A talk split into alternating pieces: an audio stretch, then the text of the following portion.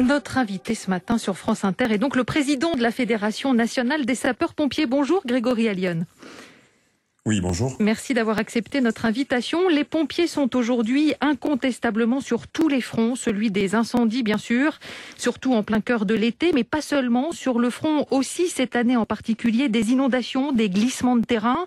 La preuve peut-être que les soldats du feu sont en réalité en train de se transformer en soldats du climat, tant ils sont là désormais pour affronter des catastrophes naturelles qui s'accélèrent et qui s'avèrent, on l'a tous observé, de plus en plus euh, violentes. Grégory est-ce que les pompiers aujourd'hui, les pompiers professionnels comme les pompiers volontaires, sont parfaitement préparés, sont parfaitement entraînés, organisés pour affronter tous ces changements? Oui, euh, l'entraînement fait partie de l'ADN même de, des sapeurs-pompiers de France, mais d'ailleurs même dans le monde entier. Hein, les sapeurs-pompiers se préparent à, toutes les, causes et les conséquences que peuvent avoir euh, les différents événements. La, particularité en France, c'est que il y a des sapeurs-pompiers qui sont, vous avez dit soldats de la vie, du, climat, mais qui sont devenus soldats de la vie. C'est-à-dire qu'au quotidien, leur mission première, c'est le secours d'urgence aux personnes. Ce sont celles et ceux qui viennent assister, secourir euh, nos concitoyens, puisque ça fait partie de leur principale mission. 80% d'émission, c'est l'ambulance. C'est le premier élément. Et deuxièmement, vous avez raison de, de citer le fait que aujourd'hui les sapeurs-pompiers sont sur tous les fronts, puisque ce sont celles et ceux qui peuvent répondre à finalement à ces sollicitations, les glissements de terrain, les inondations, vous l'avez dit, les feux de forêt et bien d'autres événements euh, que l'on que l'on connaît, comme la crise sanitaire. Aujourd'hui, les sapeurs-pompiers de France, avec beaucoup d'humilité, euh, je vais dire cela, sont les soldats du territoire, les soldats de la résilience, parce qu'aujourd'hui c'est la seule force avec 250 000 femmes et hommes qui peut répondre à tous ces enjeux. Mmh. Mais la crise climatique, vous vous y préparez depuis combien de temps, par exemple? Écoutez, vous savez, depuis les années 60, euh, lorsque nous avons eu les gros feux de forêt, les inondations euh, dans, dans, le sud de la France, ce sont des éléments que nous appréhendons.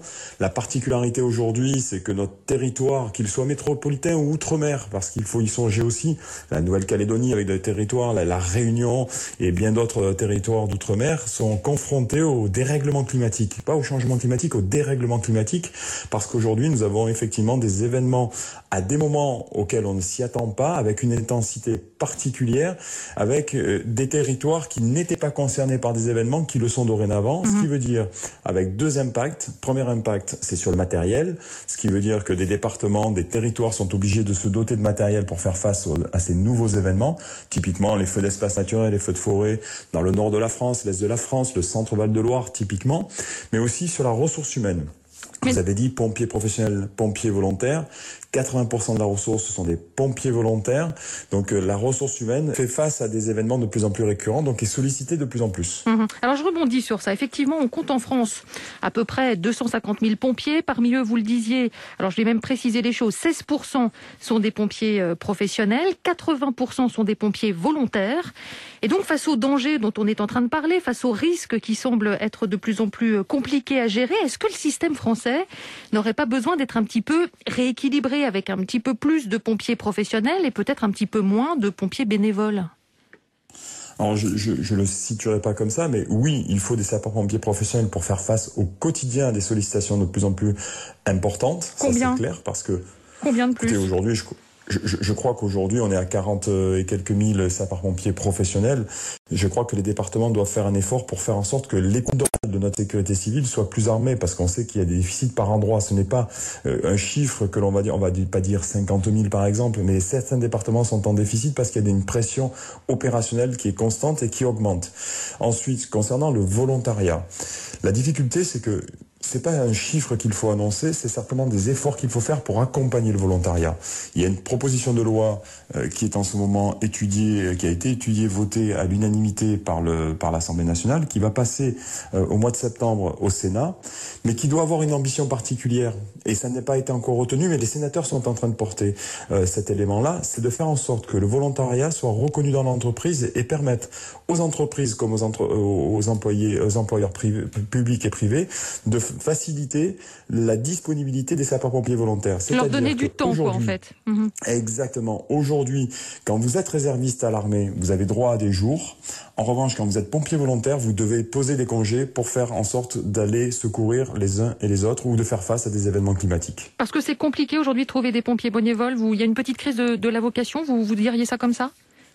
Bah, écoutez, je vais vous poser une question. Vous êtes journaliste. Est-ce que demain matin, vous êtes prête euh, à poser des congés, mm, c'est-à-dire ne pas les passer en famille et faire en sorte de partir au feu dans l'Aude comme c'était le cas, ou en renfort en Belgique comme ce fut le cas pour nos collègues du Nord, ou faire en sorte de vous former? C'est une question que je vous pose et que je peux poser à l'ensemble des auditeurs. Les sapeurs-pompiers euh, volontaires en France posent des congés pour se former, pour secourir. Mhm. Grégory Allion, euh, on ne peut plus parler des pompiers aujourd'hui sans évoquer un autre problème, j'ai envie de dire, euh, ce problème des, des, violences auxquelles vous êtes confrontés, un véritable fléau, même j'ai envie de dire, qui touche absolument tous les territoires de la France, pas seulement les banlieues. Un seul chiffre qui était très éloquent, euh, qui date de 2000, qui, qui, qui, qui, parle de ces, euh, de, ces, euh, de ces violences sur 10 ans. Le taux d'agression des pompiers a augmenté de 250%, 250%, alors qu'à une époque, vous étiez, j'ai même presque envie de dire, quasiment adulé. Pourquoi le regard de la société sur les pompiers a autant changé selon vous? Je crois que nous, euh, faisons, vous le disiez, les sapeurs-pompiers font face à ces changements climatiques, mais ils font aussi face à ces changements sociétaux. On aurait tendance à dire que les sapeurs-pompiers se font agresser dans certaines zones urbaines, dans certains quartiers.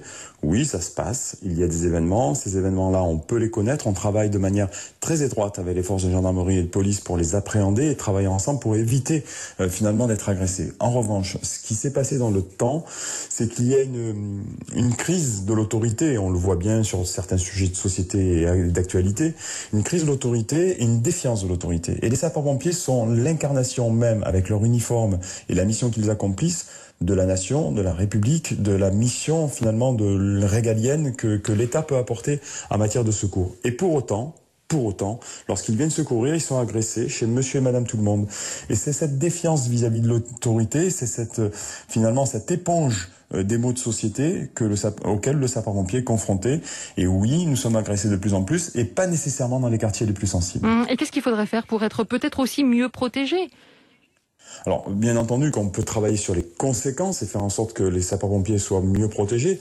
Dans la proposition de loi que j'évoquais qui va passer au Sénat, il y a des éléments de protection. Les, les différents ministres qui sont succédés, que ce soit Christophe Castaner, Gérald Darmanin, font en sorte de mieux nous protéger, de continuer à faire en sorte de nous doter de caméras piétons, de nous doter de caméras dans nos engins pour autant, je crois que la meilleure des solutions, c'est la prévention. Et nous pensons, nous, à la Fédération nationale, qu'il faut éduquer les populations et commencer par l'éducation des, plus jeunes d'entre nous, c'est-à-dire faire en sorte qu'ils soient formés aux gestes qui sauvent et qu'en même temps, on délivre un message sur le fait que un sapeur-pompier est là pour secourir, d'une part, et que tout le monde peut être sapeur-pompier pour rejoindre nos rangs. Et lorsqu'on se connaît, on se comprend mieux et lorsqu'on se comprend mieux, mhm. on se respecte beaucoup plus. Alors je voudrais euh, rappeler pour finir que les pompiers jouent aujourd'hui aussi un, rôle important dans la campagne de vaccination parce que euh, on vous confie toujours plus de, missions et donc euh, vaccination obligatoire désormais pour tous les pompiers également. Quelle proportion de pompiers est aujourd'hui vaccinée, Grégory Allion? Est-ce que vous savez? Aujourd'hui, on arrive à 60% des effectifs qui sont euh, vaccinés euh, dans nos rangs. On, est sur une vaccination obligatoire. Nous, ce que nous demandons, la Fédération nationale demande à ce que finalement il y ait un petit peu de, de compréhension. Euh, bah oui, je suis surprise parce qu'il y a sept syndicats euh, de pompiers sur les neuf qui existent qui sont opposés en fait à cette vaccination obligatoire. On est un peu surpris là. Non, ils ne sont pas opposés à la vaccination, ils sont opposés finalement à cette liberté qu'il était donnée à chacun de choisir de se faire ou pas vacciner. Mhm. Euh, donc ils sont pour la vaccination, tout le monde est pour chez les sapeurs-pompiers la vaccination, pour autant ils sont sur la démarche qui les contrarie.